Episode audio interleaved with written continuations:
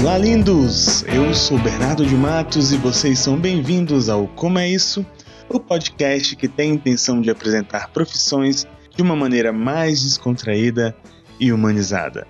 A cada episódio, iremos conversar com um ou dois profissionais da área em questão e o nosso foco é apresentar o que é necessário para ingressar no ramo, conhecendo assim suas rotinas e curiosidades e, enfim, entender como é a vida de quem segue esse ramo profissional. E aí, assalariado do meu coraçãozinho, tá tudo lindo? O quê? Tá difícil de seguir em frente sem olhar para o lado, né? Bom, lembra que o 13 terceiro tá chegando aí e que talvez, talvez, um sorriso brote aí na sua face. E talvez ele brote se você nos seguir no Instagram. É o arroba como é isso podcast. Segue lá. Cheirosos e cheirosas, venho informar que a partir de hoje teremos uma temporada com participantes que resolveram se aventurar fora das terras tupiniquins. Nesses episódios, além de apresentar a profissão do participante, temos também a intenção de mostrar como é viver em outro país. Diferença cultural, saudade dos familiares e se adaptar ao novo mercado de trabalho são alguns dos exemplos das dificuldades que é viver em outro país. Então separa o passaporte, prepara seus fones de ouvido, ajuste o som e venha matar sua curiosidade a respeito de coisas que você sempre teve dúvidas e daquelas que você jamais se questionou. Esse pimposo meninão azul que carinhosamente chamamos de Terra está realizando serelepagens há cerca de 4,54 bilhões de anos. Com a dificuldade de catalogar toda a história de lá para cá, lacunas de detalhes ficaram abertas e deixaram uma grande dúvida. Será que os artistas rupestres tinham alguém para revisar seus desenhos? Será que aquela pintura narrava um homem caçando um bisão? Ou era uma analogia à luta do bem contra o mal que acontece diariamente dentro do ser humano? Profissão: revisora de texto. Como é isso? No episódio de hoje, fizemos uma chamada internacional a cobrar para minha amiga Luciana Pimenta. A Lu é revisora de texto e também é a host do foderástico Disney BR Podcast, que tem como foco falar da Disney e olha, isso ela faz com maestria. Todos que acompanham o podcast dela sabem do amor pelo tio Mickey, né? Mas nem todos sabem das suas aventuras e experiências profissionais. A Lu está morando atualmente lá em Rochester Hills, no estado do Michigan, Estados Unidos, e veio aqui nesse episódio falar da desvalorização da profissão e enfatizar que se você é bom em português, isso não te torna automaticamente apto para a profissão. Então, meu querido amigo, se você já sabe a diferença do mais com i para o mais sem i, você está preparado para vir comigo nesse maravilhoso episódio? Ah!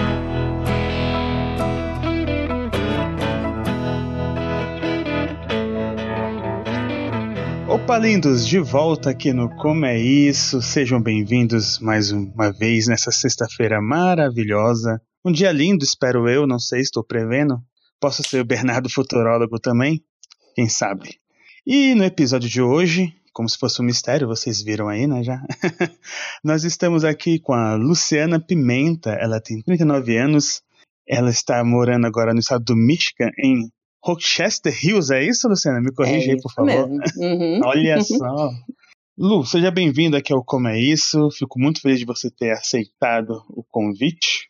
É, não sei se as pessoas, a maioria das pessoas é, viram os stories que eu comentei, mas eu, a Luciana ela me deu uma boas-vindas tão gostosa lá no Instagram e no meio da podosfera que ganhou meu coração. então, quando você aceitou vir gravar aqui com a gente, fiquei muito feliz. Para quem não sabe, né, eu estou apresentando aqui a pessoa, mas para quem não sabe, a Luciana, ela comanda o Disney BR Podcast, falei certo? Isso mesmo. Caramba, é porque eu sou muito bom de, de memória. É, e é que eu, eu, escuto o episódio desde de quando eu te conheci. escuto todos os episódios. Então vamos lá, vamos começar esse episódio lindo e maravilhoso. Luciana, hoje aqui a gente tem uma missão um pouco diferenciada, né? A gente vai tentar é, conhecer o lado da Lu como profissional, né? Uhum. E no seu podcast o pessoal já conhece o seu lado da amante da Disney. Exato. Tudo que você gosta. E aqui hoje a gente vai tentar mostrar um ladinho novo. Hum. Eu, eu, vejo que você conversa muito, principalmente você usa muito bem o Instagram. Uhum. conversa com o pessoal, expõe muito bem, muito bem sua vida, mas hoje a gente vai para um lado mais profissional. Uhum. Vamos lá. Lu, então vamos começar aí. Se apresenta para o pessoal e explica um pouquinho da sua profissão. Bom, antes de falar do meu lado profissional, eu queria agradecer, Bernardo, pelo, pelo carinho que você tem comigo desde o início. Você falou da, da forma como eu te recebi, mas eu acredito muito que naquela coisa de santo que bate, sabe? eu acho que desde das primeiras vezes que a gente conversou, e eu, eu não me lembro exatamente o que foi que eu te falei em alguma das suas postagens, eu, eu costumo seguir sempre quando eu vejo um podcast brasileiro começando, costumo seguir sempre que eu vejo um podcast brasileiro, porque eu amo a mídia podcast e eu acho muito legal esse essa crescente, esse número crescente de podcast que vem acontecendo nos últimos tempos. E aí eu, eu achei o seu podcast, ouvi, acho que foi o primeiro e o segundo episódio, e aí eu me lembro de uma postagem que você fez, eu falei, caramba, eu já fiz uma postagem desse jeito, de divulgação do meu episódio, e tem um outro jeito que é mais legal. E eu já tinha feito isso com outras pessoas, foi a, acho que foi a dica de compartilhar nos stories direto com o link do Spotify. Se eu não me engano, foi a primeira isso. vez que eu falei contigo. E eu já tinha feito isso com outras pessoas e algumas pessoas não gostaram muito, elas acharam que acho que eu estava me metendo muito na vida delas. Quando na verdade eu só estava querendo ajudar. E aí a sua resposta foi tão legal que eu falei: olha que legal, que se as pessoas fossem mais boazinhas com os coleguinhas, todo mundo ficaria mais feliz. E desde então acho que a gente vem se falando não sempre, mas sempre que possível, né? Eu Sim. muito feliz de estar aqui. Adoro o seu trabalho, o seu projeto, acho super legal. E eu acho, tô achando super bacana falar de uma coisa que eu não falo no meu podcast, que é realmente a minha vida profissional. Eu sou aquela pessoa que não tem vergonha na cara de dizer que aos quase 40 anos amo ir para Disney. Amo a Disney no sentido de parques, adoro visitar. Uhum. A minha vida é em função de trabalhar para juntar dinheiro para gastar meu dinheiro na Disney. É isso que eu faço. Mas, para isso, eu preciso trabalhar. não tem, e, e, ultimamente eu preciso trabalhar cada vez mais, porque não tá fácil é. para ninguém. pois é, né? ainda mais você que tá aí na terra do, do, do Mickeyzinho. É, tô mais perto, mas ao mesmo tempo tô gastando em dólar também, o que não é nada nada legal. Mas acho que a gente chega nesse ponto um pouquinho mais para frente. Eu, agora eu retomo a sua pergunta. Então, eu sou eu sou advogada por formação, advogada, sou bacharel em direito por formação, mas já há um bom tempo eu não exerço advocacia. O curso de direito me levou para onde eu estou ou estava, que também a gente vai chegar no ponto que eu estou numa fase de transição de carreira hoje em dia, mas comecei a trabalhar, acho que há uns 10, 12 anos mais ou menos, com revisão de livro jurídico. Então eu comecei a trabalhar nessa na, na área editorial dentro do jurídico. Comecei a trabalhar com revisão e aí isso foi me abrindo portas para outros tipos de revisão então eu fiz diversos cursos de aperfeiçoamento, de, enfim, um monte de estudos, porque eu acredito muito que em qualquer profissão que você esteja, você sempre tem que estar estudando. Sim. E, e aí é isso. Venho, então, há, sei lá, uns 12 anos eu tenho a minha, ainda tenho mesmo aqui, ainda tenho hoje a minha empresa, que é uma, uma editora mas eu particularmente trabalho só na parte de revisão, de preparação de, de, material e revisão de texto jurídico. Olha, eu vou te falar que só de pensar nisso, em revisar, e é que eu não entendo muito, você que vai me explicar mais. e aí quando você falar de revisar livro jurídico, rapaz, a minha cabeça fica louca. Esses tempos eu tive que ler o, o, a última atualização da CLT aqui de 2019 para poder fazer um especial que eu vou lançar em breve. Uhum. Rapaz, já fiquei maluco. Mas você sabe Meu que assim, Deus. assim, tem, tem os dois lados. Por um lado, é difícil porque são termos bem técnicos. Então, embora eu trabalhe muito com o português, com a língua, eu tenho que estar uhum. tá por dentro dos, dos termos que se aplicam à profissão, falando especificamente de livros jurídicos. Mas, por outro lado, eu não tenho que me preocupar com metáforas, eu não tenho que me preocupar com figuras de linguagem, esse tipo de coisa do, do português mais poético.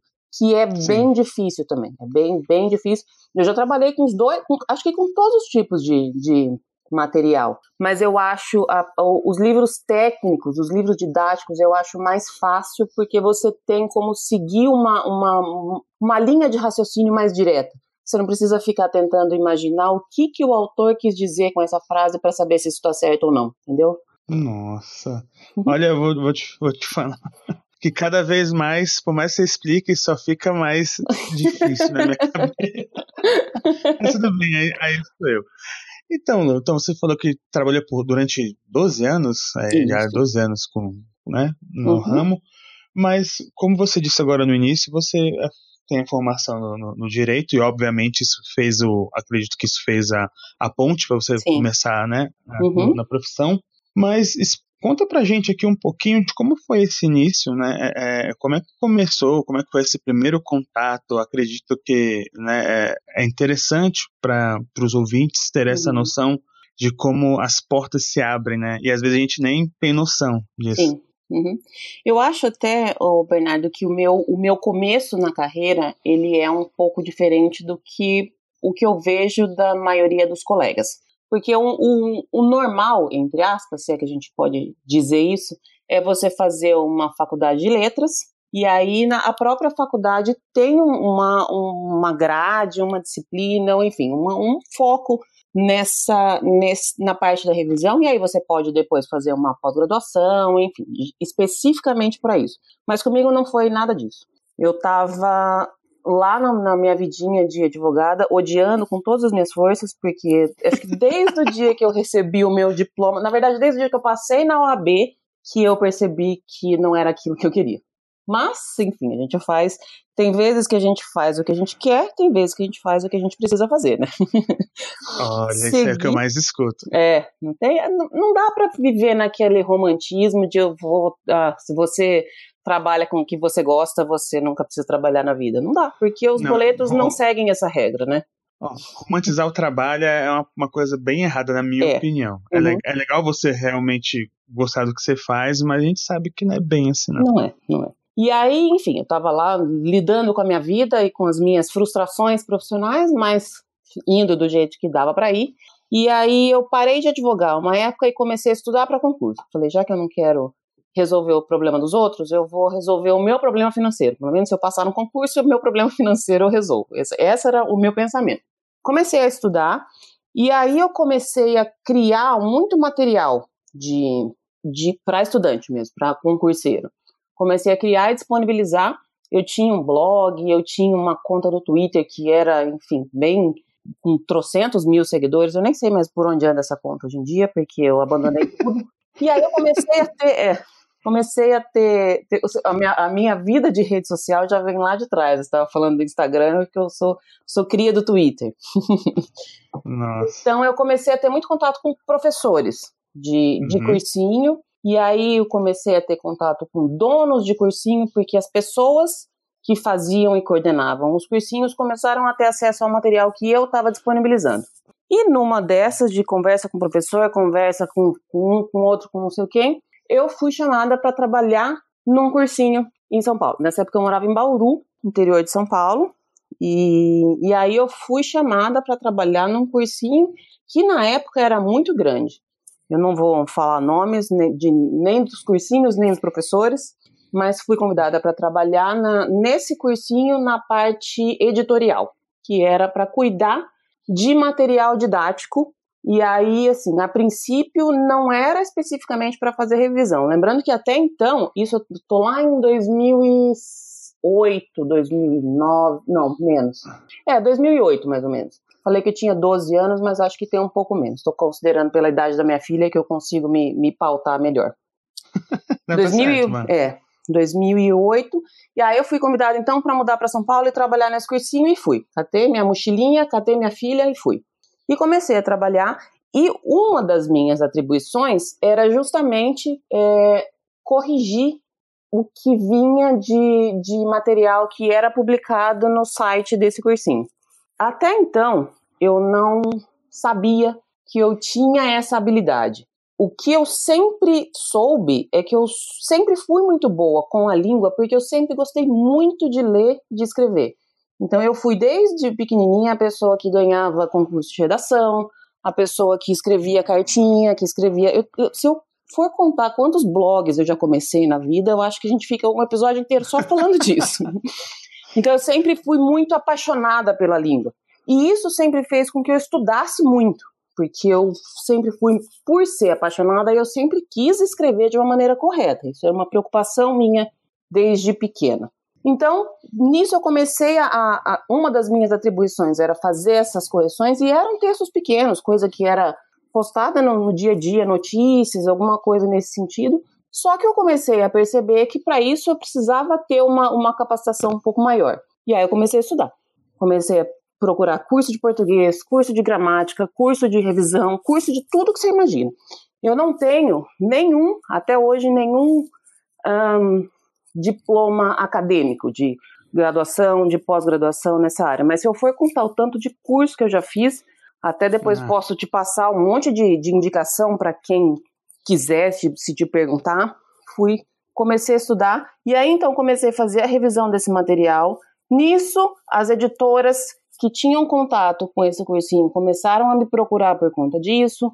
Os autores barra professores que iam publicar seus livros e tinham uma preocupação com a escrita começaram a me procurar também e aí foi, foi indo. Então eu falo que eu tive um começo meio de indicação.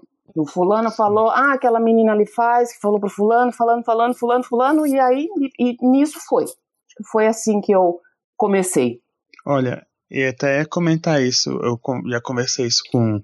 Teve um episódio que conversei com Daniel, se não me engano, Daniel Serpa, uhum. E ele, ele, é, ele, ele é técnico judiciário e a área dele tem que saber muito das leis. Uhum. Né? Ele uhum. passou no concurso e tal. No departamento né, que ele atua, lá que ele trabalha, ele sabe muito mais até com a galera que é formada em direito. Então, essa questão de você realmente correr atrás, fazer cursos, né, para estar tá melhorando, para atuar ali na, na profissão, isso, isso faz todo o diferencial. Sim. E, cara, eu comento sempre isso com todo mundo, independente da sua formação, se você está tá, tá indo para um outro lado, faça um curso. Sim. Um curso aí que complemente, que isso faz uma diferença muito grande. Eu acho que, que infelizmente, no Brasil, principalmente, o, o, diploma ainda conta. Eu acho que ele ainda é uma coisa formal que você precisa dele para começar, independente de qual área. Mas depois disso, é o seu trabalho. Porque se você faz um bom trabalho para um cliente, ele vai indicar para mais um, que vai indicar para mais dois, que vai indicar para mais 15, Exato. que vai indicar para aquele cara gigante que é onde você quer conseguir chegar desde o início. Porque eu sempre acho que as pessoas, quando a gente começa uma profissão fala, esse é o caminho profissional que eu vou traçar. Você imagina onde você quer chegar. Ou uma empresa gigante, ou um departamento, enfim, você tem uma, uma, uma meta. Eu acho que isso faz parte de uma, uma, de uma carreira, né? Isso que você deseja, esse é o caminho que você quer trilhar. Para chegar lá em cima, você tem que começar lá por baixo, tem que começar pelo pequenininho. Sim, isso aí é todo mundo. O, o grande problema, eu digo até mais pro o jovem profissional, hum. É exatamente esse, é, essa ânsia, essa querer correr logo e a, alcançar de uma vez, né? Os millennials, né? Os famosos millennials. é, exatamente. Mas eu amo vocês, millennials. Vem escutar a gente. Tô aqui, tô aqui pra ajudar não, vocês. Também não quero. E se vocês estiverem cansados, vem escutar falar sobre Disney comigo também. Eu não, também não tô desprezando ninguém, ó. É, gente, é isso mesmo. Vai lá ver. E, cara, por sua conta, eu estou me organizando pra. pra eu, por pouco, eu não, não vou esse ano a ver o Mickey. Tá mas em breve irei. Muito pouco. Então, Lu, olha só, é, indo ainda por esse lado, né, de início e tal, uma vez que você começou no, no a trabalhar como revisora, uhum. como é que, que foi, é, no caso, sua filha estava com você, né, era pequena, uhum. pelo que você disse, uhum. Mas e, e, os seus familiares, no caso, né, os, os, seus entes queridos, eles entenderam? Porque uma vez que você é formada no direito, muitas vezes tem aquela pressão familiar para que você né, trabalhe com aquilo. Uhum. Como é que foi para você isso daí? Foi, eu acho que foi um processo, Bernardo, de, de aprendizado do, dos meus pais. No caso, assim, até hoje eu falo que eu saí da casa dos meus pais com 16 anos, mas eu acho que até hoje, com quase 40, eu me sinto sempre na obrigação, entre aspas, de dar satisfação para ele. porque eu acho uhum. que a preocupação de, de pai nunca acaba. Eles querem saber se a gente está bem. E às vezes essa preocupação ela se, claro. se traduz numa forma de cobrar uma coisa que talvez ou eles não entendem, enfim. Eu acho que existe um, um a gente precisa fazer com que as pessoas que a gente gosta e que a gente se importa estejam confortáveis com a nossa vida. Não adianta querer falar que eu não vou dar satisfação de nada para ninguém, porque não é assim que funciona, né? Então, para os meus pais foi foi uma transição, porque quando eu mudei para São Paulo, eu fiquei mais longe dele. Eles moram até hoje no interior de São Paulo também, numa cidade chamada Ourinhos.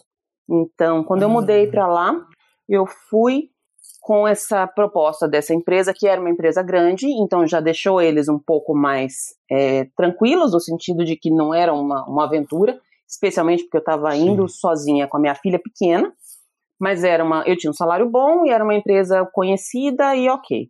E aí eu fui trabalhando com eles aos poucos aquilo que eu estava fazendo.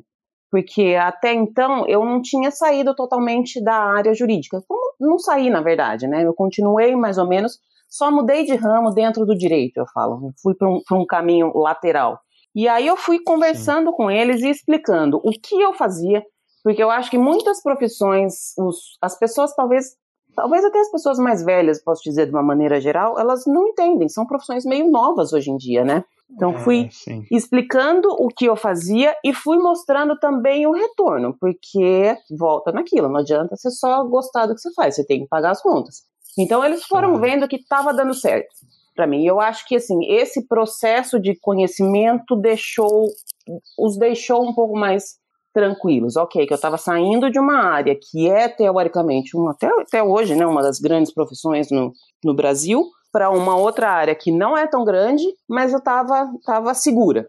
Então eu acho que isso facilitou, mas não foi tranquilo assim não. Eu tô falando agora porque isso faz, faz muito tempo e já passou. Ah, agora, mas aí, é... agora já virou memória, né? É, é mais tranquilo. Até. Às vezes, muitas vezes tá no período é complicado que a gente tá vivendo. Depois sim. quando vira memória.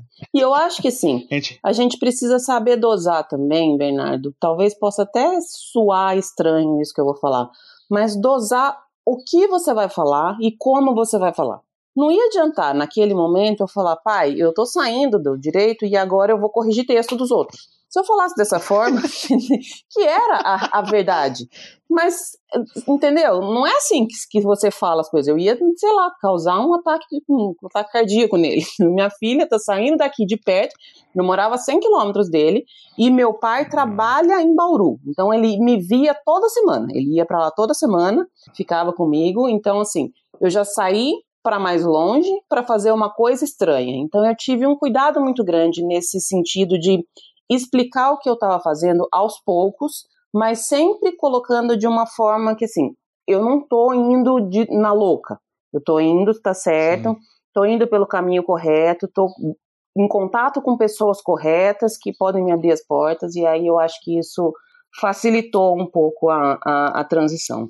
Não, pois é, porque na, na, o grande fato nesse, nesse momento, né, é como você disse, né, é uma, é uma profissão relativamente nova aos uhum. olhos, né, do, da galera mais velha.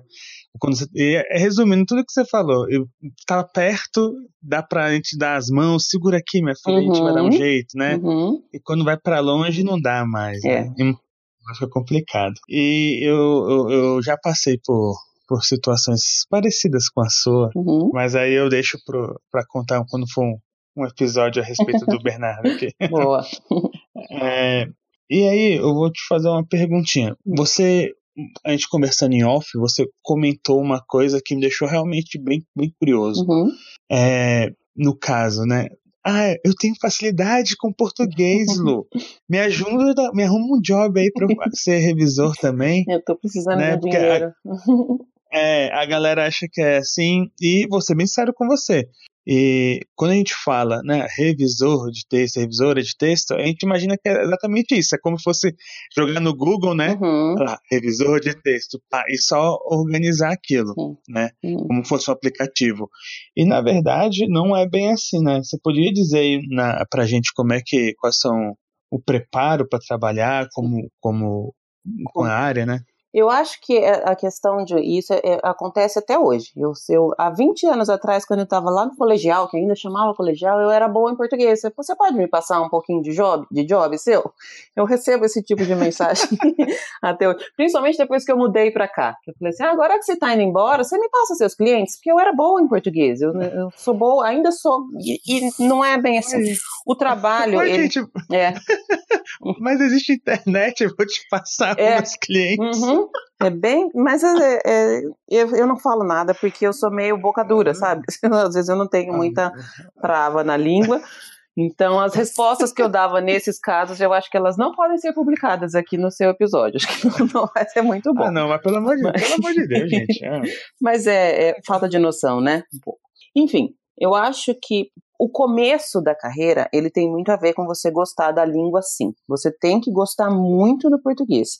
Mas você tem que entender que o português que você aprendeu para passar no vestibular não é o português necessário barra suficiente para você fazer a revisão de um texto. Como eu estava te falando lá no, no começo, existem várias, vários tipos de revisão e várias especialidades dentro da revisão. Você pode se, se especializar em é, revisar tradução, em revisar poemas, em revisar textos infantis, em revisar textos didáticos, que era o que a maioria que eu fazia, especificamente no direito. Então, assim, no meu caso, o conhecimento do direito contou muito, porque eu precisava saber se aquilo que estava escrito, a princípio, fazia sentido e fazia sentido no, no, no, sentido, fazia sentido no sentido é ótimo, né? Mas se aquilo fazia, se, aqu, se aquele conteúdo tinha sentido, se aquele conteúdo estava atualizado, porque o direito também, ele, você tem uma lei hoje e amanhã ela já não vale mais. Então, se você está revisando um livro jurídico, normalmente a pessoa que te contratou, ela espera que você tenha esse conhecimento para saber essa lei aqui foi revogada, ó, fulano, você não acha que tem que mudar aqui também? Então, esse tipo de, de revisão eu também fazia. Então, são dois tipos de revisão: é a revisão do conteúdo, para saber se aquele conteúdo está correto de acordo com a, a disciplina que você está revisando. E aí, isso vale para qualquer tipo de, de, livro técnico que você vai revisar, de qualquer uhum. disciplina, de qualquer área. E Entendi. a revisão do português em si. Que aí sim, ele vai, ele vai exigir um conhecimento de gramática e um conhecimento de gramática que eu com dor no coração, falo que está cada vez mais escasso, mais raro hoje em ah. dia, porque as pessoas não sabem escrever. E é, um, é, é muito triste. O que eu vejo. Levanta de... a mão aqui. Des, desculpa. Mas é, é, você não, você admitindo que você não sabe escrever, você se, se colocaria a escrever um livro? Não. É essa a questão. tá vendo? Essa é a diferença entre você e o autor ruim que existe hoje, hoje em dia. Então, é, eu já revisei coisas de pessoas com, com mestrado, doutorado e o caramba quatro, pós-doc, não sei na onde, mas que não sabia escrever. E não sabia, por exemplo, uma coisa que, assim, para mim é, é, muito básica, que hoje em dia a palavra ideia não tem acento. E assim, se você é. pegar agora, sei lá, cinco, seis matérias de internet, vamos pôr, você vai achar seis acentos. Cinco Nossa. ou seis acentos. Então, assim, existiu uma mudança na, no português, que foi com a, a, reforma ortográfica, mas além dessa mudança técnica, existe uma adaptação do, da língua com a atualidade. E isso vem acontecendo muito. E aí, assim, até que ponto você pode usar num livro a mesma linguagem que você usa num e-mail ou num post do, do, do Instagram? Ah, Tem com certeza. Uma série de Isso daí né? É não, mas isso daí, Lu, é, é complicado. É a questão, como a gente conversou no início, né? A questão de você estar tá sempre estudando. Uhum. Se você uhum. trabalha com isso, você tem que entender que está tendo uma mudança. Eu falo isso porque até eu, eu, fico brincando isso com o pessoal, o pessoal fala assim, eu falo assim, não, eu sou da época do flor com acento. Aí o pessoal, o quê? Eu, eu, não, gente, calma, tô brincando. Mas é porque, porque quando eu era novinho, eu lembro que minha mãe várias vezes brigava comigo porque eu escrevia o flor com acento, ou sem acento. Ela, não, menino, tem acento, tem mais não, mãe. Já mudou. né? Então, assim, eu tô comentando isso porque realmente, é, como a gente falou no início, é o profissional defasado, Sim. né? Eu, uhum. A pessoa tem que estar tá ali. E se eu fosse escrever um livro, Eu, o mínimo que eu for, iria fazer era chamar alguém que entende da coisa, sei lá, fazer um, um Ghost Rider pra mim, dar um jeitinho assim, Sim. né? O mínimo do mínimo. Se eu não tenho conhecimento, não, não dá, né? É complicado. Ou estuda, né? Só que é, estudar é difícil, né? Ai, toma tempo, né? Dá trabalho. É, e é, é, é, complicado. Eu acho assim, eu, eu vejo com tristeza é, o, o, declínio da língua portuguesa. Porque o que está acontecendo é que, me, voltando lá atrás, no, na escola, não se tem mais um cuidado tão grande com o ensino da língua, porque a ideia, eu acho que a ideia generalizada que tem é que daqui a pouco você não vai precisar escrever. Talvez se você falar para o computador, ele vai escrever tudo, ele vai transformar toda a sua fala em, em, texto. E isso, assim, não das pessoas que são responsáveis pelo ensino, mas de quem está recebendo o ensino. Lá, das, é Sim, lá do, dos jovens, sabe? Aqueles mesmos jovens que você estava falando antes. é, é, e aí, se você não aprende lá atrás, é muito difícil você aprender depois. Muito difícil mesmo. É, e, o, e, outra, esse, uma prova disso tudo, eu, eu não estou demonizando nada, não, tá, gente? Só realmente um ponto. você, você comentou a questão do, da, da, do ideia sem acento, não tem mais acento. Uhum. Mas hoje em dia, por que, que eu preciso saber que ideia não tem mais acento se eu escrever ideia no meu tecladinho aqui vai corrigir para ele sem acento já. Pois é, mas agora que você falou né, de, de corretor, o corretor do Word, ele é a grande falácia da vida das pessoas. Olha para você ver como são as coisas. Eu outro dia, outro dia não, tempo atrás, estava revisando um texto. E sim, gente, eu uso o corretor do Word. É a última coisa que eu faço depois que eu revisei. Porque às vezes você não enxerga. E eu vou chegar nesse ponto de, de como é a, a tecnicidade do trabalho às vezes você não enxerga um erro, você não enxerga mesmo. E principalmente quem escreveu não enxerga o erro. É por isso que você precisa contratar outra pessoa para fazer. Mas uma vez eu estava revisando um livro e aí eu terminei o livro inteiro, já tinha feito, era um livro de, sei lá, 600 páginas, aquele livro que vai chegando no final, você não aguenta mais olhar para ele, você só quer entregar, só. Chega um ponto que Sim. você fala, você quer falar pro cliente, você fala assim, olha, não precisa nem me pagar, só, só, só vai, sabe? Mas aí eu terminei o livro, revisei ele inteirinho, passei o corretor ortográfico no final. E aí, assim, eu não sei, eu acho que vem, sabe quando vem aquela pessoinha que te cutuca, ou o anjo da guarda, ou sei lá, pode chamar do que quiser. Ah, dá mais uma olhada Sim. geral. E por acaso eu rolei, e olha, são 600 páginas, eu rolando assim, passando o olho mesmo. Em uma determinada página eu parei e fui ler um parágrafo. Por, não sei por quê o parágrafo estava sem nenhum risquinho vermelho embaixo, ou seja, para o Word ele não tinha nenhum erro. A última Isso. linha do parágrafo tinha uma palavra que era para ser a palavra pedido e ela estava a palavra peido. Olha que belezinha. para o Word estava correto. Eu nunca esqueço dessa história. Então, e era um livro jurídico e falava que na petição você tinha que fazer um peido. Olha que belezinha. Ah, de, dependendo do profissional, é isso mesmo. É.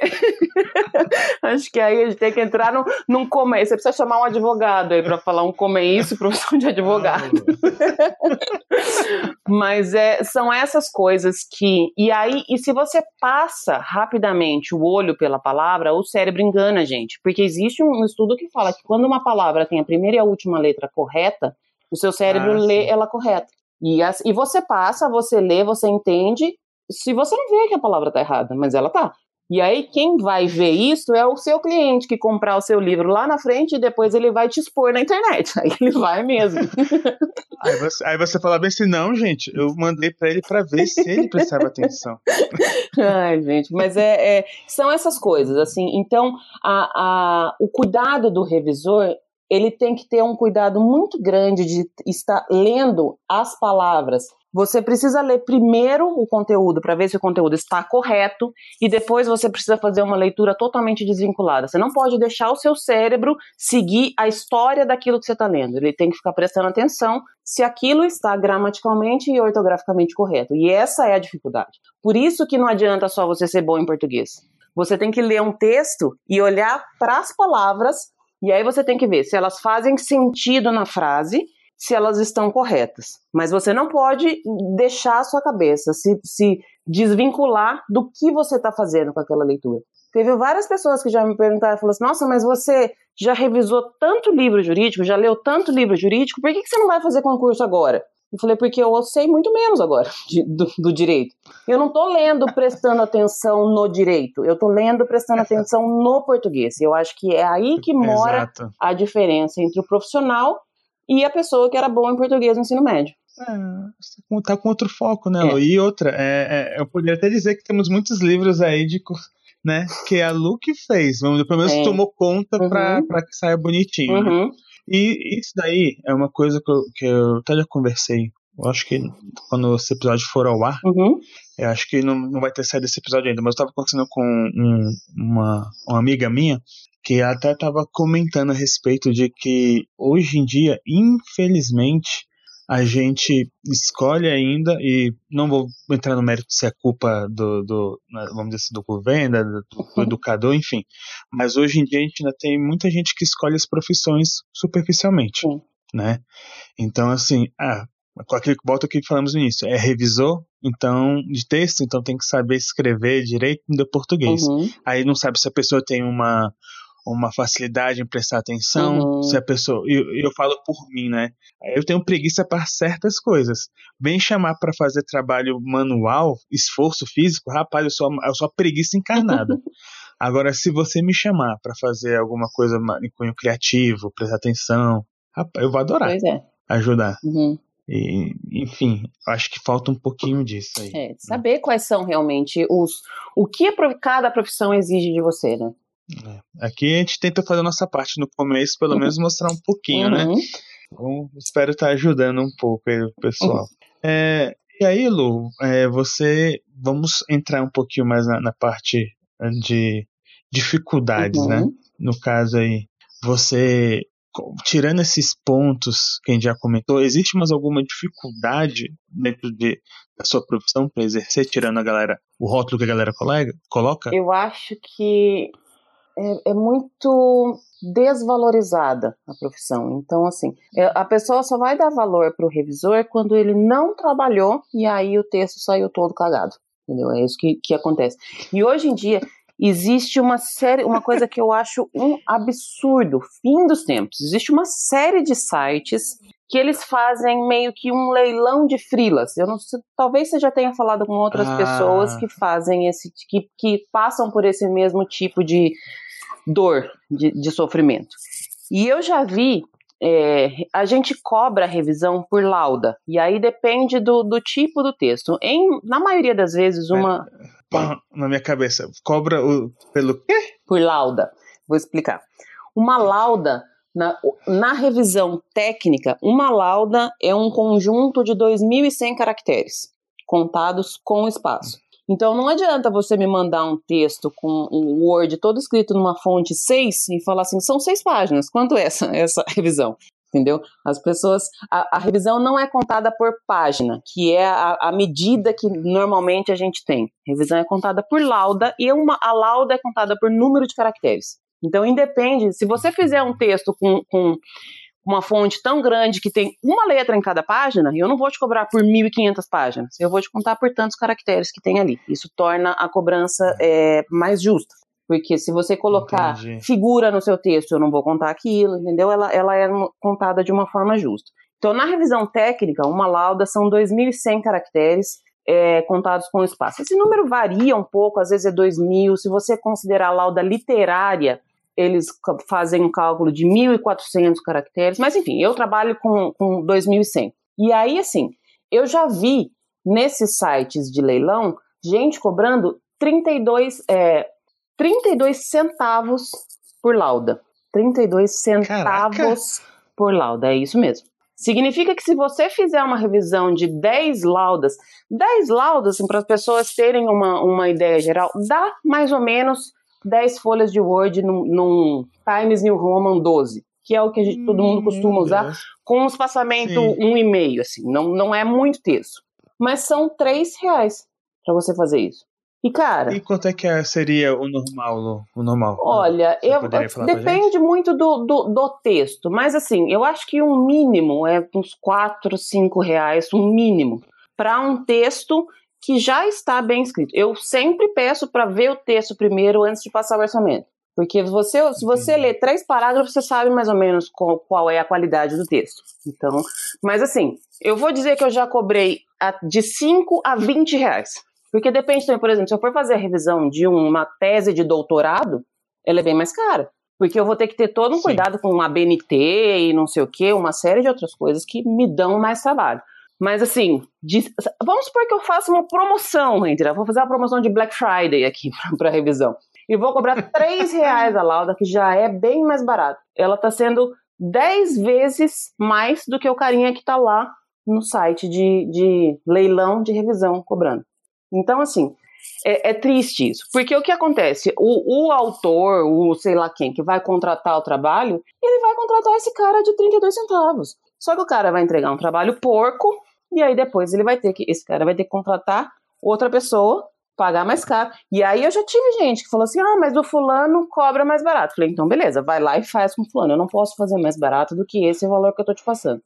E aí não dá outra. Não dá outra. De, passa um tempo, a pessoa ah. vem e pede pra avisar. Falei, então, só que agora, para eu arrumar o que o cara lá fez de errado, é duas vezes mais caro daquilo que eu tinha cobrado. Eu falei que eu sou encardida, né? Eu sou Ariana encardida. Mas você tá certo. Não é, porque é porque você. Não, tudo bem. O trabalho de alguém que fez errado é duas vezes mais difícil. Porque às vezes a pessoa piora o texto da pessoa, do, do autor. É. Eu tenho amigos, muitos amigos, assim, e geralmente quando eu tô na rodinha assim, em bar e tal, conversando, eles sempre, sempre falam: Ah, eu fui em tal lugar e não achei o, o trabalho valia por aquilo. Eu falei, você já foi num restaurante bem é. ruim, bem merda? Já. O que, que, você achou de lá? Uma porcaria. Compara. Uhum. Ele, ah, é, realmente. Por esse lado. Então, isso que você falou é verdade. Às vezes é triste isso, mas não é todo mundo que tem noção, uhum. ou que põe a mão na consciência, uhum. para entender o valor de um bom uhum. trabalho. Então, precisa encontrar realmente uns fedidores assim, né, uns abençoados, para dar uns trabalhos desse aí porco e aí valorizar. Geralmente é assim. Porque se pelo menos colocasse ali, né, tivesse empatia. Uhum. E você vê que dá trabalho, que a pessoa estudou para fazer aquilo bem feito. Mas assim, eu também acho que esses sites só existem, esse tipo de trabalho a esse valor só existe porque tem gente que paga, entendeu? É. Não, aquela coisa. Eu não acho que existe, de repente, dentro desse meio aí, vezes um bom custo-benefício. Mas o, o, lance é, você não conhece a, a pessoa que você está contratando, que vai fazer o Sim. trabalho para você. Você não tem um uhum. portfólio, uhum. não, não, tem um histórico de trabalho, a chance de dar é merda grande. é grande. É muito grande. Né? Você vai estar lá nadando, fazendo um de bosta, e, e é porque você escolheu, cara. Eu sempre digo, procurem bons uhum. profissionais, pessoas que são capacitadas. Ah, mas tá meio salgado. Se você não, não tem condições de pagar, Pergunta para pessoas que conhecem alguém Sim, que cobra um pouco uhum. menos, negocia. Não tô falando para desvalorizar e, ah, não, eu pago uhum. tanto. Não é isso, né? É tentar é. conversar. Isso é, é mas é assim, é isso e outra, você né, vê, porque o, se, a, se a média do mercado é 5 reais, como é que um trabalho que custa 30 centavos vai estar bem feito? Não vai. Ah, vai ver uma criança na China tá fazendo, é. revisando o texto é. para ele. É, é, o cara que foi bem na, na prova de português e acha que sabe revisar e tá querendo ganhar dinheiro fácil. É. Porque todo mundo pensa também que revisão é fácil. Cara, é complicado pra caramba fazer revisão e cansativo pra caramba, porque você não, simplesmente não pode, é humanamente impossível você ficar quatro horas seguidas revisando um texto e ele ficar bem revisado. Não dá, você Nossa, cansa, Deus você é tem mais. que parar. Ele toma é... muito tempo justamente porque você não pode ficar um período muito longo de tempo fazendo a mesma coisa, porque senão você simplesmente não enxerga o erro. Você tem, é, é um trabalho que você está indo contra o seu cérebro. Seu cérebro está trabalhando para você ler aquilo, fazer sentido para você e pronto. Ele não quer saber se está certo ou não. E você tem que ir contra, você está o tempo inteiro lutando contra isso. Então é, é, é, bem, é bem complicado. Tem limite, tem a forma certa de trabalhar. Isso que eu falei aqui agora na questão da, da de, né, de criança na China, tô, é um exemplo, obviamente, né?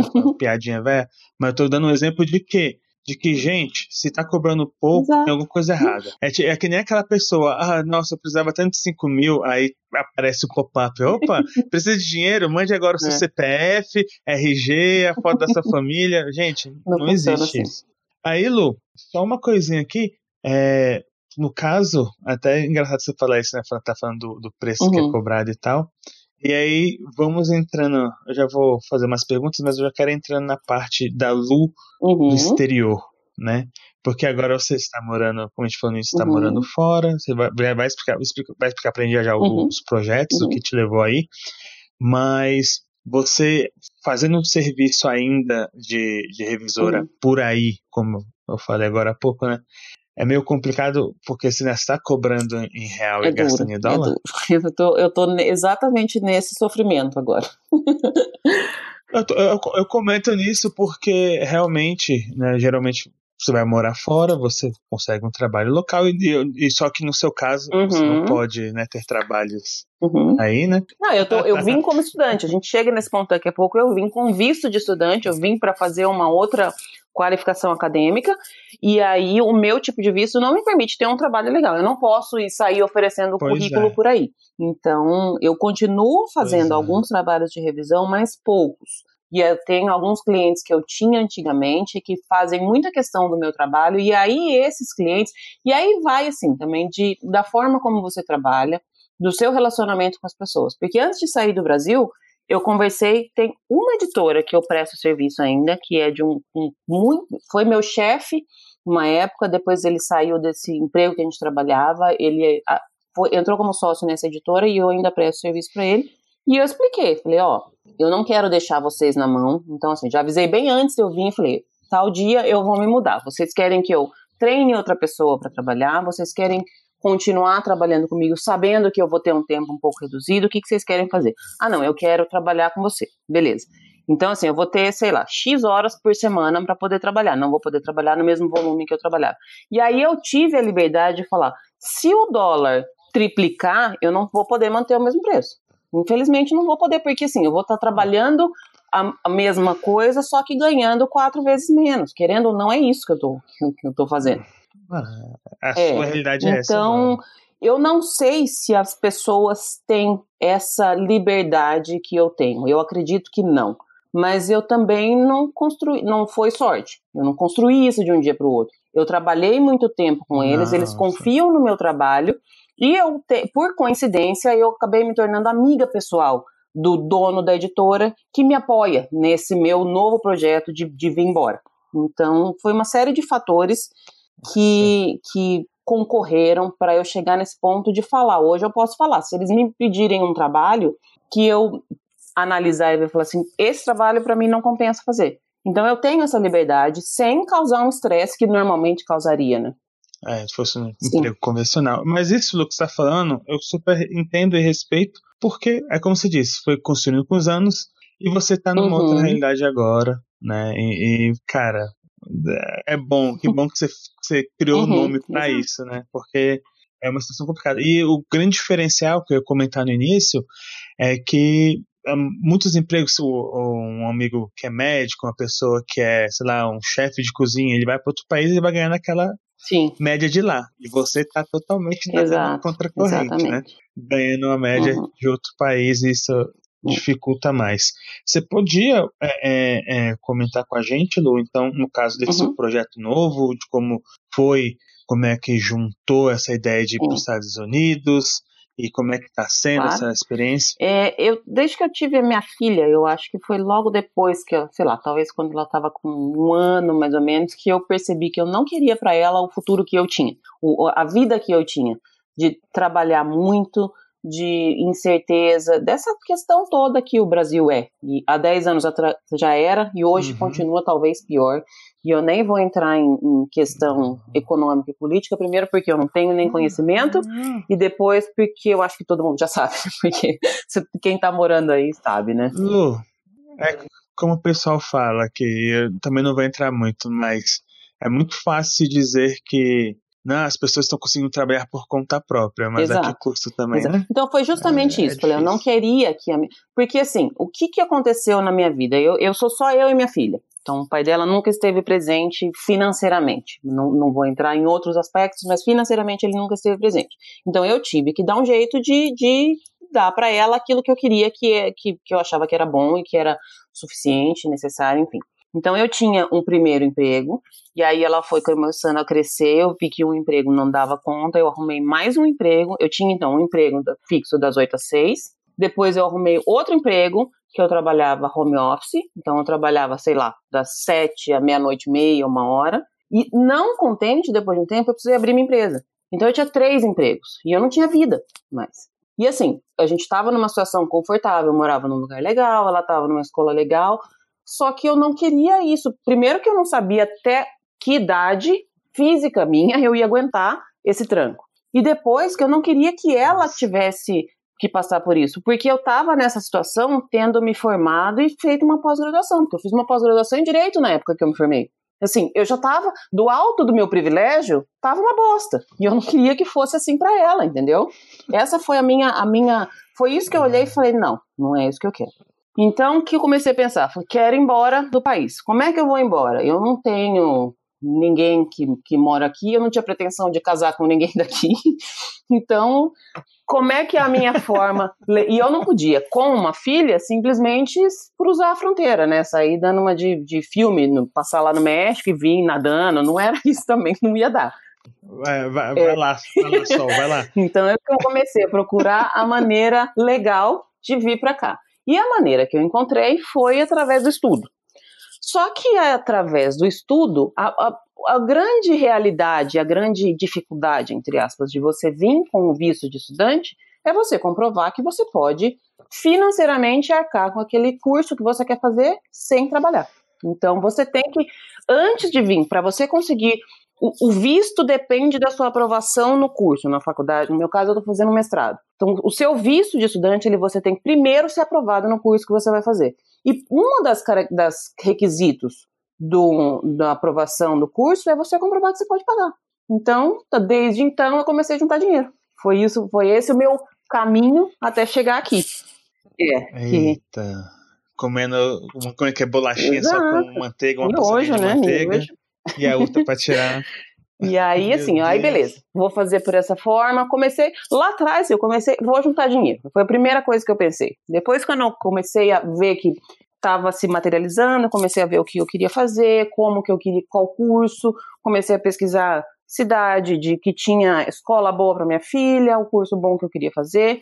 Depois de muito estudo, de ver um monte de coisa, um milhão de variáveis, eu decidi fazer um curso de linguística que é o curso que eu estou fazendo hoje, o mestrado, com especialização uhum. em inglês para segunda língua, como para dar aula de inglês para quem não fala inglês. E a minha filha está na escola aqui. Uhum. E aí foi, foi, em resumo, esses foram os meus últimos 10 anos, até, até chegar aqui aonde eu tô. Eu acho sempre engraçado quando as pessoas falam: você tem sorte de morar aí, né? Não tenho. A minha sorte foram 10 anos acordando 5 horas da manhã e indo dormir meia-noite e meia de trabalho. Essa foi minha sorte entendeu? E continua sendo. Porque assim, eu não tenho, eu não tenho vergonha de falar o tanto que eu trabalhei, em que que eu trabalhei. Não tenho, eu não, nunca tive problemas em trabalhar, em qualquer que seja o trabalho. Eu acho que todos os trabalhos são dignos, continuo achando. E uhum. só que eu já, eu já cheguei num ponto que eu não deixo mais as pessoas falar que o que aconteceu comigo foi sorte, sabe? Já, já, me não, dou ao, ao, ao, né? direito. E eu falo assim, eu não sou hipócrita de falar que eu não tive uma vida boa. Eu, por isso que eu falei algumas falas atrás que do alto do meu privilégio eu vi que estava ruim. Porque eu tive uma. Nunca passei fome, graças a uhum. Deus. Minha família é muito bem estruturada, meus pais sempre me ajudaram em tudo que podia e que não podia eu nunca fui discriminada por qualquer tipo de coisa. Então, assim, eu, eu sou privilegiada, sim. Mas isso não significa que eu não batalhei para estar aqui onde eu tô, né? Não, isso aí é, a gente não pode diminuir. Eu, acho que o mais importante é exatamente isso que você disse. Você reconhece, mas também reconhece Com os certeza. ônus, né? Tem os bônus e os ônus. Então, batalhou uhum. esse, tá valendo. E, e, olha, eu vou até comentar um, uma coisa, né? É, é engraçado isso. É, sei se você sabe, mas o nosso patrono aqui do, do Como é Isso é o seu Madruga, pela hum. frase dele, né? Que não existe uhum. o mau trabalho, o mal é ter que trabalhar, entendeu? Aliás, Chaves então, sempre as melhores lições de vida, né? Nossa, fala. O cara, maravilhoso, Chaves. e, e, e, aí eu te pergunto, Lu, nesse caso de estar tá aí fazendo curso, é, fazendo realmente os seus trabalhos ainda ligados aqui uhum. ao, ao, Brasil. Qual está sendo o mais difícil como uma brasileira morando aí fora? Cara, é, é, é, tanta coisa. Eu falo que tem dois, quase três meses que eu tô aqui, então é, é recente. E eu ainda acho que eu tô meio na fase uhum. de lua de mel, sabe? Eu acho que ainda tá tudo muito. Porque é uma, é, é uma coisa que eu quis muito e batalhei muito para conseguir. Então eu, eu tava muito deslumbrada desde a hora que eu cheguei. Acho que ainda tô, porque eu não sei se, se eu vou ficar tão feliz assim com tudo para sempre, sabe?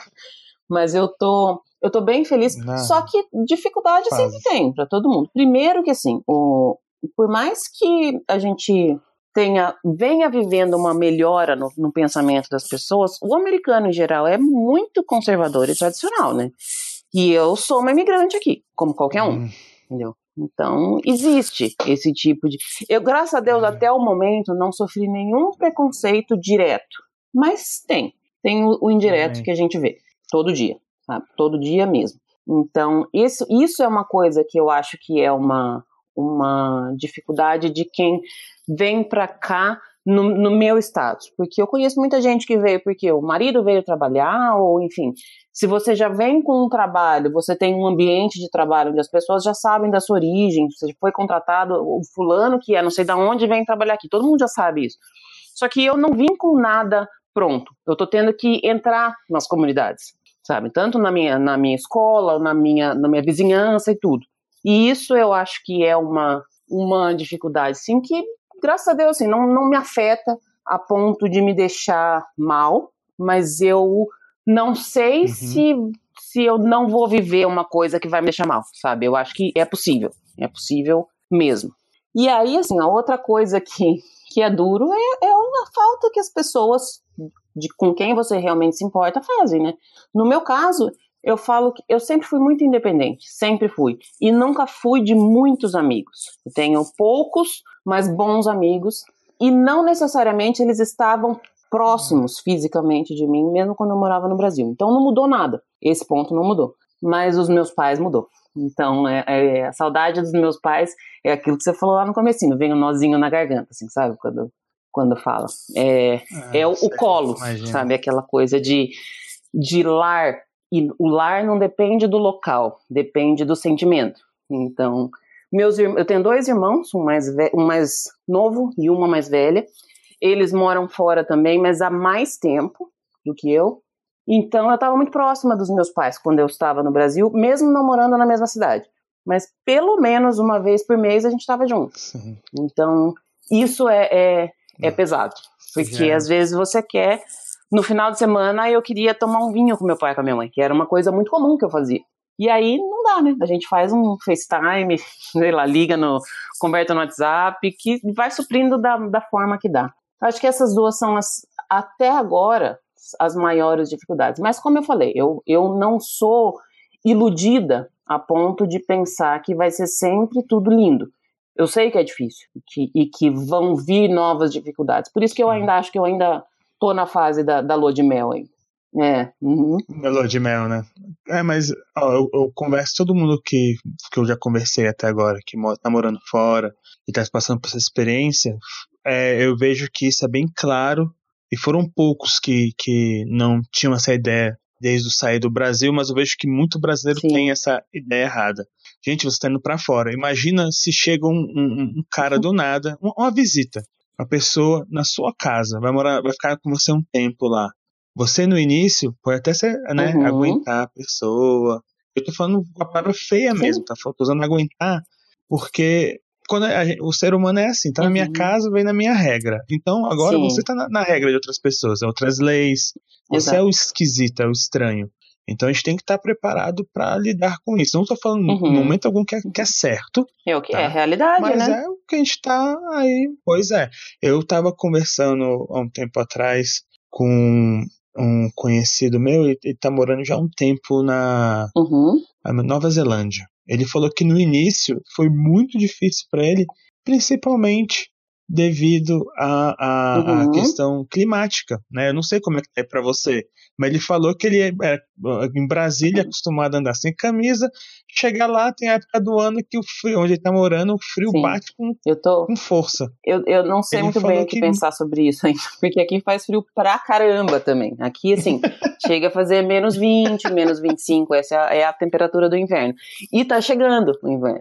E, e, é estranho porque aqui eu sempre, todo mundo sempre ouve falar que as estações são muito marcadas. Quando eu cheguei no comecinho de agosto, Sim. tava o mesmo o mesmo calor que a gente sente no Brasil. E a hora que eu saí, do, do, teoricamente, deveria estar frio no Brasil, mas acho que o inverno já foi abolido, né, do Brasil, não tem mais, acabou. Então, eu cheguei e estava, sei lá, fazendo durante o dia 30 graus. Calor, ok. E um calor que para mim também não é nada fora do normal, estou acostumado. Aí ia uma coisa que eu achava super, já logo que eu cheguei, estava anoitecendo, na hora que, 9 horas da noite era o horário que anoitecia. Então, até as 9 horas tinha sol, sol mesmo. Nossa. Aí beleza, entrou o outono e é incrível a gente ver, as pessoas falam, parece clichê, mas é bem filme mesmo. Todas as árvores estão ficando amarelas e vermelhas, as folhas todas caindo, tudo. Tipo, sabe desenho do Snoopy, Charlie Brown? Eu me vejo nessa, nessa vida agora, sim, as folhas caindo. Nossa. E aí agora tá começando a esfriar. Essa semana, por coincidência, foi a primeira vez que no meu aplicativo do, do telefone, do tempo, em um dos dias apareceu um, um floquinho de neve. Ou seja, talvez nessa, na semana que vem, talvez seja o primeiro dia de neve do ano. Então, eu não sei muito bem como. Porque, assim, uma coisa é você ir passar as férias na, na neve, fazer bonequinho de neve no quintal dos outros e ir embora. É... Outra coisa é você. E aqui são mais ou menos seis meses de, me... de neve por ano. Ah, outra, outra coisa é você tirar, ter que pegar pá, sal e, e assim, o que está me deixando com, nossa, peidando de medo, literalmente, é que tem um dia, na, na quarta-feira, todas as quartas-feiras, eu tenho aula na minha faculdade que é a uns 30, 35 minutos daqui até 9 e meia da noite. Então, ou seja, eu vou para lá 10 horas da manhã e saio de lá 9 e meia da noite. Olha, primeiro que sim, já fiz todo um planejamento de mapa para saber por onde eu vou vir embora quando nevar, porque eu preciso sempre estar tá em. Olha só, meu, meu, meu plano. Eu preciso sempre estar tá em, em pistas que tenha. Em rodovias que tenha duas pistas, porque se eu, eu vou andar devagar, eu já sei que eu vou andar devagar. Então as pessoas precisam poder me ultrapassar. E eu fiz um, um caminho que tem o mínimo de curvas caraca, possíveis, porque caraca. eu sei que na neve o carro escorrega, às vezes você perde o controle e tal. Então assim, eu tenho Sim. a curva que eu faço para sair do estacionamento da faculdade, uma curva para uma rua e a curva para entrar na minha casa. Esse caminho eu já fiz. Só que tem uma série de outras coisas. Eu não sei como vai ser. Como é que vai ser que eu vou deixar meu carro o dia inteiro no estacionamento da faculdade, que não é coberto, e eu vou chegar lá, vai estar o que vai estar aquela frio, né? montanha né? de neve, Nossa. entendeu? O que, que eu vou fazer? Daí eu tenho que carregar uma pá junto comigo? Como é que funciona? É, é esse monte de coisa, sabe? Muito louco.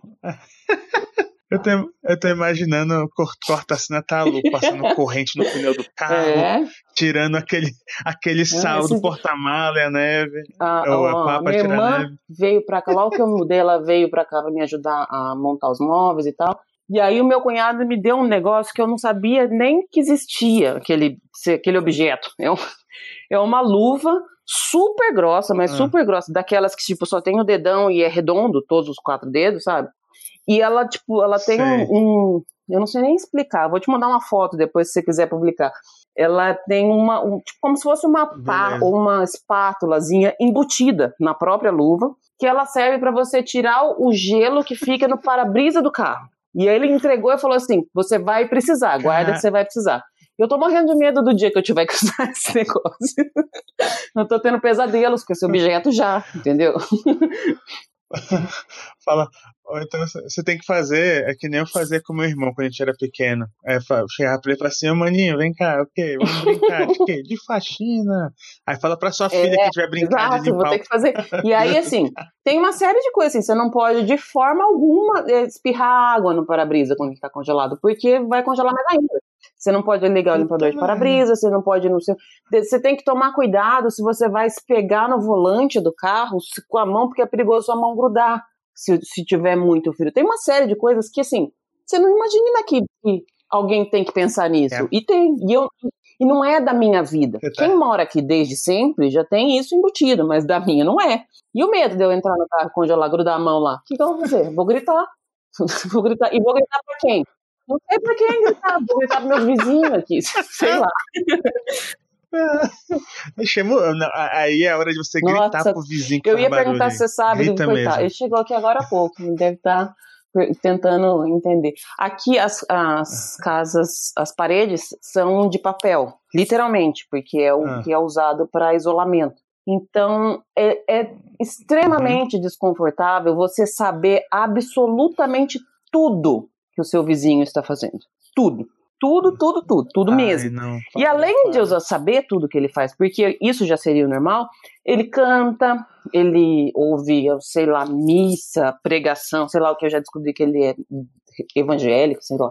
Ele fica ouvindo as pregações, ele fica ouvindo músicas, ele canta tomando banho. Então, mas é. Pelo menos uma pessoa Eu fico tentando né? pensar que poderia ser pior, sabe? Tô tentando pensar por, por esse lado. E aí, assim, é engraçado porque todo mundo que me segue no Instagram já sabe, já conhece. Eu acho que meu vizinho tá famoso e nem sabe. Qualquer dia eu vou chamar ele pra vir aqui participar do é. podcast, sei lá. É porque, olha, vou te falar, é porque eu não quero baixar o nível do episódio que tá tão gostosinho, porque eu poderia falar Mas é, é complicado, porque esses dias... Não, ele é, nesse ponto todo que você tá cara. imaginando, ele é a melhor pessoa do mundo. Porque ele só mora só ele e ele é Amém. é super tranquilo, tirando todas essas coisas. Então eu, eu, poderia ser muito pior. Mas é estranho, porque assim, é, a, o apartamento dele é em cima do meu. Eu moro num, num, condomínio que são várias casinhas e cada casinha tem uma casinha igual em cima. Em resumo, é isso. E eu, é engraçado porque às vezes eu tô no banheiro e aí ele vai no banheiro também. E é super constrangedor, mesmo ninguém sabendo de nada. é muito estranho. Ai, meu Deus. Eu é muito estranho, cara. Eu acho que eu já tô meio que, que, sei lá, relevando, mas é muito estranho. Eu não ia no banheiro se ele tivesse, se ele tava no banheiro. Logo que eu cheguei, eu falei, não, espera ele acabar, depois eu vou. é estranho. Tem, tem um, tem uma propaganda no YouTube direto, aparece, do Porta. Acho que é com os hum. dois caras do Porta dos Fundos, não sei. Acho os caras indo no banheiro, não sei se você já viu. Eu tô imaginando isso. Tá. Depois eu mando é, o link pra é você e pra galera é. ver o que acontece daí. É, hum. é o que eu imagino agora. E Lu, é, ainda perguntando essa questão de estar, tá, né, ainda tá morando aí, se adaptando e tal. Mesmo estando fora, é, é, e como você falou, a questão do trabalho, é, você ainda está se atualizando para atender melhor dentro dessa área, porque você já deixou claro que você tem interesse futuro de dar a aula, por isso a sua, a sua pós é, aí, eu, eu já dou aula, na verdade eu dou aula por Skype, mas eu ainda não sei exatamente se o meu futuro vai ser todo voltado para dar aula, porque na verdade o meu curso aqui, ele serviria para eu fazer aqui o que eu faço no Brasil, entendeu? Ele com revisão Exato, de texto em, em, inglês, Aí que eu já fiz também, já trabalhei com texto em inglês. Eu já tenho um conhecimento de inglês desde pequenininho. Minha mãe sempre fez questão que a gente aprendesse pelo menos o inglês. Então eu já ah, sua filha já fala, falando. A minha filha em dois, sei lá, duas semanas de escola, ela já me corrige em inglês, assim, sabe? E me corrige na questão de, de pronúncia. É um barato, porque criança pega muito rápido, né? É. Isso é, mas isso é muito bom, porque, cara, Sim. ela tá absorvendo Sim. tudo e tá ela passando tá pra você, que maravilhoso. O, o, o engraçado deve ser depois, é você andando na rua, de repente, falando as gírias de um adolescente de é 12, 13 anos. Eu preciso tomar cuidado também. com o quanto eu vou aprender com ela. Mas é. Então, assim, eu já, eu já dava aula antes, não, eu já tinha. O conhecimento da língua eu já tinha, eu tô me aperfeiçoando e aperfeiçoando as técnicas de, de dar aula, o que é muito legal, porque o professor de inglês no Brasil só precisa saber falar que você pode dar aula basicamente em qualquer escola. Você não precisa de uma certificação para dar aula de inglês, Eita. pelo menos em escolas particulares, né? É, o que eu geralmente falo uhum. é aquilo que eu comentei no início, né? É, não tem problema, às vezes, uhum. você não ter uma certificação. O problema é você, é. né, Mas, assim, fazer eu acho assim, gente, eu, é eu, eu não, nunca não é nem por, por, pelo lado de criticar os professores de inglês no Brasil. O que eu tô achando legal é aprender por que, que eu utilizava uma técnica que eu nem sabia que era técnica. Entendeu? Então, aprender essas ah, não, coisas, é, o, o, a teoria daquilo que eu já fiz e ainda estou fazendo na prática é muito legal. E é por isso que eu estou completamente apaixonada pelo meu curso. Eu amo de paixão. E assim, em sei lá, três aulas eu tive certeza que eu escolhi o curso certo. Isso é muito legal, muito legal mesmo, porque você vem para um lugar que você não. E assim, eu já tinha pago. Eu não podia resolver, não, não quero mais fazer isso, não, não ia dar certo, entendeu? Então, graças a Deus que eu, que eu. Lógico que eu pesquisei como era o curso e tudo, mas você não sabe como é que é até você começar a fazer. Ainda mais no, no meu caso, que eu vim para fazer isso. Não dava para chegar aqui e falar, não, agora eu vou querer fazer medicina. Não era Sim. isso que eu queria. Não dá. Não era assim. Então, eu estou muito feliz com, com o curso. E aí, assim, eu vejo uma série de coisas para o futuro. Eu ainda é, recebo alguns clientes, eu tenho algumas pessoas que trabalhavam comigo na época que eu estava aí, que eu confio em indicar para trabalhos. Dependendo do trabalho, eu faço, dependendo também de como está a minha agenda aqui e tal. Então, assim, eu, falo, eu nunca neguei trabalho e continuo não negando, porque se eu falar não para um cliente hoje, ele vai por outra pessoa e ele não vai voltar para mim depois, ele vai continuar com outra pessoa. Então, eu quero manter o meu relacionamento com Exato. todos os, os clientes. A maioria dos clientes que eu já tinha sabem que hoje eu estou aqui e que pode ser que eu não possa fazer. E eu não vou assumir uma coisa que eu não dou conta de fazer. Então, por mais que seja um trabalho maravilhoso, que vai me pagar muito, se eu não vou conseguir fazer, eu sou muito claro. Falo, Desculpa, mas agora não posso. Ou, sei lá, posso, mas vou demorar 12 dias, que eu demoraria um. Então, enfim, eu tô vendo ainda. Eu não sei exatamente o que vai ser do meu futuro, mas se, se alguém estiver precisando, fala comigo. Que, não fala com outra pessoa, não. Vem falar comigo primeiro, daí depois a gente resolve. Uh, Lu, é, uhum. é, uma pergu pergunta dupla, né? Me responda aí, por favor. Você poderia me dizer é, uma curiosidade assim, que você já, já passou dentro da sua profissão? E também se você já passou algum preconceito por conta da sua preconceito profissão? Preconceito por conta da profissão, eu acho que tem bastante, mas volta naquilo que as pessoas não sabem o que é o, o, o trabalho. Eu sempre tento ver uhum. isso com, com Mas... lado não tão ruim, sabe? Eu tento não levar pelo lado de que foi um preconceito, mesmo que no fundo às vezes eu saiba que foi. De, de já ouvi comentários, ah, mas você só corrige, você, você não, mas você não sabe do que você está falando. Eu tive uma, uma situação que foi bem desagradável de estar revisando um livro de direito e, e aí era uma revisão de conteúdo e revisão ortográfica e a resposta da autora, res... normalmente quando você trabalha com editoras, você não tem contato direto com o autor. O contato, porque a maioria dos revisores é tudo freelance. Então, assim, a editora me contrata, eu entreguei para a editora, acabou. Eu não tenho contato com o autor. E autor de livro jurídico, é, ele não pensa que ele é Deus, ele tem certeza que ele é Deus. Sabe? São, ele é o ser que, é, como Exato, eu falo, é um ser que exatamente, exatamente. É um ser supremo. Então são pessoas com egos gigantescos. E eu sei como são essas pessoas, porque eu já trabalhei direto com, com autores também. Hoje em dia eu só trabalho com editoras, dificilmente eu faço trabalho diretamente com o autor, mas eu sei como são essas pessoas. E numa dessas, desses trabalhos que eu estava com essa, inclusive essa mesma editora que eu ainda trabalho hoje, que eu falei que o dono é meu amigo, por acaso, eu acho que erraram na hora de digitar os e-mails, o e-mail da autora veio com cópia para mim.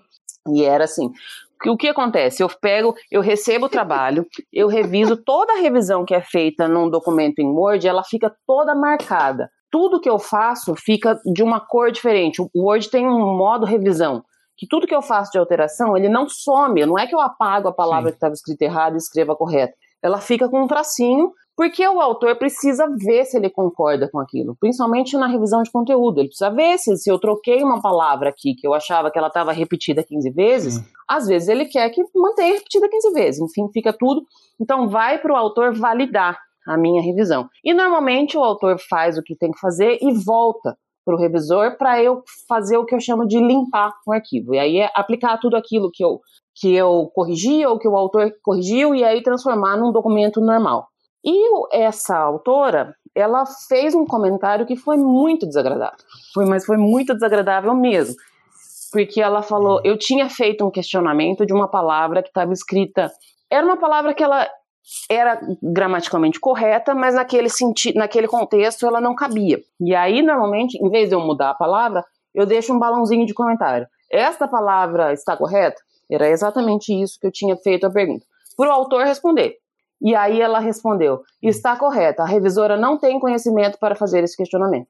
Só que eu tinha o conhecimento. Porque depois que. E eu sou, como eu falei já várias vezes, eu sou encardida, né? Eu respondi com toda a fundamentação. Falei, está correta de acordo com a gramática tal e de acordo com o livro tal, do fulano de tal, de não sei o quê. Depois ela pediu desculpa. Então, assim, eu acho que a forma como você trata as pessoas, existe um, um, um no geral, um, uma falta de tato com o revisor. Isso existe. Normalmente a gente não vê porque a editora filtra. A editora resolve sozinha e uhum. vem para mim só.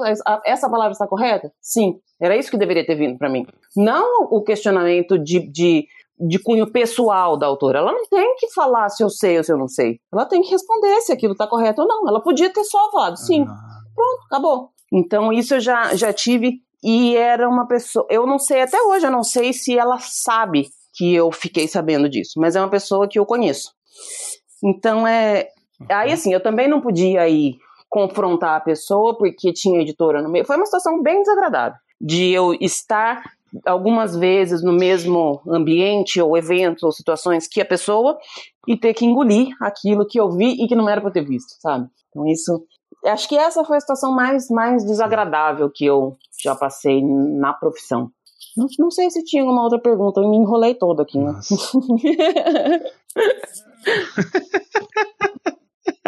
não, não se preocupe não. A, a outra, se você tinha alguma curiosidade, umas, umas isso aí pra mim já foi, já é, foi os dois, era dois em um é mesmo. Às vezes são palavras, eu, eu adoro quando vem, é tipo o pedido barra peido. Então, isso, isso acontece muito. Porque às vezes a palavra, você escreve uma palavra que é parecida com aquela, ela muda completamente o sentido. Às vezes é uma palavra que não faz, não, faz, não tem cabimento ali naquele, naquele local. E aí você tem que ficar lendo. Nossa, mas o que, que esse peido tá fazendo aqui? Aí você tem que tentar adivinhar e, e achar qual era a palavra que a pessoa queria dizer. E o Word, além do corretor ortográfico do Word aplicar essas coisas de que considerar que está tudo correto, às vezes ele muda as palavras sozinho para outra palavra que não tem nada a ver. Ele faz isso direto, Nossa. porque eu acho que o ah, Word sim, também sim. não estuda as, as, novidades do, do português, assim, entendeu? Ele é bem. Então, assim, é. às vezes vem uns textos Imagina. engraçados pra gente ler. Mas também, assim, já recebi coisa de, de autor que veio o texto e no, sabe quando você tá fazendo uma coisa e aí você faz uma outra coisa junto? Vamos supor, você tá escrevendo um texto. Aí você começa a escrever um e-mail junto. Aí você copia Sim. uma parte do e-mail, Ctrl C. Ah, meu Deus. Aí você volta lá no seu texto e Ctrl V sem saber que você copiou. Isso já aconteceu. E aí. Pois é. Eu, eu acho que todo mundo já fez isso na vida. Só que toma cuidado para não mandar isso para as pessoas depois, porque isso já. Nossa, já... É. Eu não gosto na, nem de. Na, na vida real, isso, nossa, na vida real isso daí é aquele caso do, do se você tá uhum. conversando com alguém numa, numa janela e manda aqui é. que falou. É isso ah, mesmo. Sou eu ainda. É isso mesmo que acontece. Mas é, é, e essas coisas só acontecem justamente com as ah. palavras e pessoas que não pode acontecer, né? Porque sempre assim. Não então já, né? já fiquei sabendo de partes da vida pessoal de pessoas que eu não deveria saber. E talvez até hoje a pessoa não sabe que eu sei oh, e vamos Deus. continuar desse jeito. Oh, Porque, como eu falei, os autores de, de direito eu, eu falo de direito porque é o que eu sei. São deuses na frente dos outros, né? Mas pensa uma putaria. Nossa senhora! É, Enfim, fica aí no ar a, a informação. Lu, então a gente está aqui nos, nos finalmente acabando o episódio. Eu vou fazer para você então uma perguntinha aqui, rápida, dupla, para a gente botar os pontos finais, uhum. que seria realmente você ter, o que você teria para dizer para quem deseja seguir essa área. E o que, que você acha? Acha que ainda tem futuro no mercado? Tem crescimento? Eu acho, Bernardo, que assim, primeira coisa, para quem quer seguir a carreira, tem que estudar. Não, não adianta. E eu acho que esse conselho vai para qualquer coisa, como a gente já falou lá no, lá no início. E, e cada vez mais, né? Você precisa se especializar mesmo, porque você sendo bom já é difícil.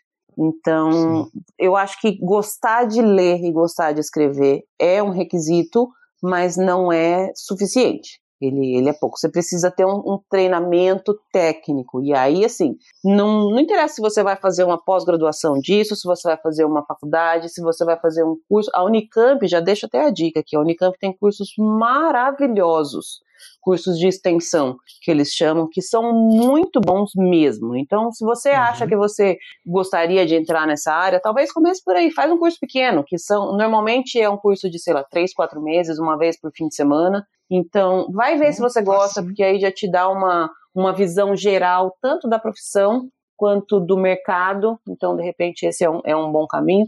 Mas a, a, o, o conselho que serve para. Você pode até pegar já a minha fala e colocar em todos os seus episódios. Vai estudar, não, não adianta.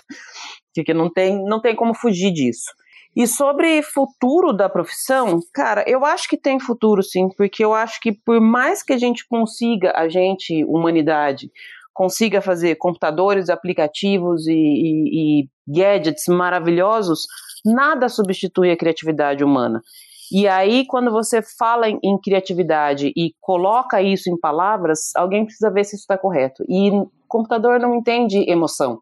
E a escrita é emoção. Embora possa parecer que não, a escrita é muita emoção e é você conseguir traduzir aquilo que você sente barra pensa para outra pessoa de uma maneira clara, de uma maneira que porque assim às vezes você tem as, as ideias tão claras dentro do seu pensamento que você não consegue ver que aquilo que você escreveu não está claro, porque você sabe. Exato. Então eu acho Exato. que essa profissão não vai acabar, porque eu não acho que material escrito no geral vai acabar. Pode ser que não exista uhum. mais livro impresso, pode ser que não exista mais livraria, pode ser que o que a gente entende como formato de leitura mude, mas acabar eu acho que é muito difícil, muito difícil mesmo. Então, assim, e, e, eu vejo até, até pode parecer contraditório, mas eu vejo como uma possibilidade até de crescimento da profissão, porque é, tem cada vez menos gente fazendo. E a demanda vai continuar Sim. tendo. Então, eu estava tava até observando esses dias na faculdade que eu faço. Aqui os departamentos de TI e de engenharia são gigantes e super lotados. As minhas aulas têm 6 a 10 pessoas. Então, assim, não, não acho que, que a profissão acaba, como eu já ouvi muita gente dizendo. E conselho para quem quer é sentar a bunda na cadeira e estudar. Não, não tem como fugir disso. não tem como. É. Não é? é. Acho que é o mais importante é exatamente isso. É. Você focar e correr atrás. Exato. Lu, já de antemão, mais uma vez aqui, muito obrigado por ceder um pouco do seu tempo, tá? vir aqui conversar com a gente, contar um pouco da sua vida, da sua vida profissional principalmente, uhum. é, que foge um pouco do, do que você mostra né, uhum. né, na, na, no seu podcast. E gostaria até de colocar aqui perto aqui na, da nossa gravação, você lançou o episódio com a Ana, foi com a Ana? Ana Novaes, isso. Isso, cara, e eu, eu comentei isso com você fora e volto a falar agora aqui, gravando. Cara, que vontade de botar a vinheta do começo ali, o iníciozinho, porque, cara, maravilhoso. Toda vez que eu escuto um, um, um episódio que tem os, os cast members, eu fico tudo totalmente feliz, porque você vai perguntando como é que é, como é que funciona, e aquilo me, me anima demais, você não tem noção. É bem legal. Legal. Eu que agradeço você por, por me ouvir por me ouvir de uma forma diferente como a maioria das pessoas me ouve. Eu adorei participar e eu vou te contar um segredo. Eu adoro participar de podcast quando eu não tenho que fazer a edição dele. Então, se você quiser me chamar mais vezes, pode chamar. pode deixar. A gente vai. Tem muita coisa, acredito, que vai precisar ser. Né? Vamos ter que perguntar mais. Vai ter, a galera geralmente manda. Não sei se com você é assim, mas comigo, o pessoal usa o Instagram para mandar pergunta no direct mesmo. Uhum. No comentário ninguém deixa nada. Uhum. O pessoal é muito doido. É, a galera gosta. E se identifica, né? E aí fala assim, putz, isso que você falou eu também penso e tal. Eu, eu gosto dessa, é. dessa integração que o, que o Instagram acaba gerando. Eu acho que você faz amigos, sem, sem demagogias, Sim. enfim. Eu, eu gosto muito dessa, dessa possibilidade, dessa aproximação que as redes sociais trazem pra gente. Por um lado, é bom e por outro é ruim, né? Como uma amiga minha disse, a internet é boa porque ela deu voz para todo mundo, mas a internet é ruim porque ela deu voz para todo mundo. Né? Deu voz pra todo mundo. É Enfim, a gente segue, Lu, seguimos. Pra, para terminar aqui, você gostaria de deixar algum recado? Fala das suas redes sociais, fala aí do seu podcast pessoal, dá um recadinho aí. Fala. Eu tô, como a gente falou lá no começo, eu sou como tem uma amiga minha que usou um termo que resume bem e eu acho que ele se aplica a você também. Eu sou a minha equipe de um, de um podcast. aquele, aquele que faz absolutamente tudo. então, eu tenho um podcast que eu falo só sobre Disney, focada no, nos parques Disney. Para quem não sabe, isso tem assunto sim, tá? Tem muito assunto. Porque tem muito. é é um, é um lugar que me encanta no sentido de você sair da realidade e ir para um lugar que é completamente é, pura magia, e mas também o lado de uma empresa extremamente bem sucedida em todos os sentidos. Então, toda semana eu tenho um episódio com um convidado diferente, falando sobre, sei lá, planejamento de viagem, como que restaurante, tudo, tudo que você imagina do universo Disney Parks, a gente fala lá toda quarta-feira, tá aí em todos os agregadores e tudo mais, é o Disney BR Podcast, só fazer a, a busca por aí que eu tô por aí. E no Instagram, que ultimamente é a rede social onde eu mais estou, sei lá, umas 29, 30 horas por dia, mais ou menos, eu tô no Instagram. é o arroba DisneyBR Podcast, pode chamar, pode falar, pode reclamar, pode xingar. Eu adoro quando as pessoas me xingam, porque depois eu vou lá e exponho a pessoa que me xingou. Sou Ariana Encardida, não nego, sou desse tipo trago às vezes algumas coisas polêmicas, mas eu deixo, tento deixar mais a polêmica para a vida real que ela já existe. Meu, meu, meu intuito é, é, é aliviar um pouco. E eu acho que a Disney funciona isso. muito bem sobre isso.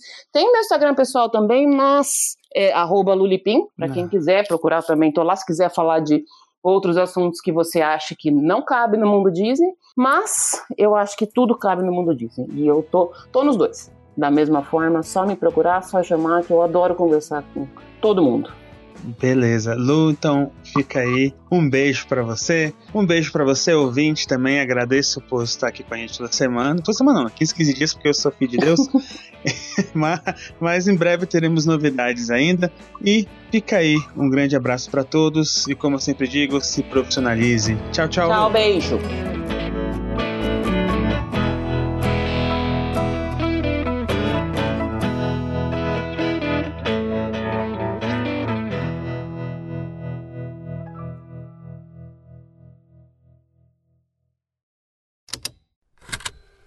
Estalo Podcasts.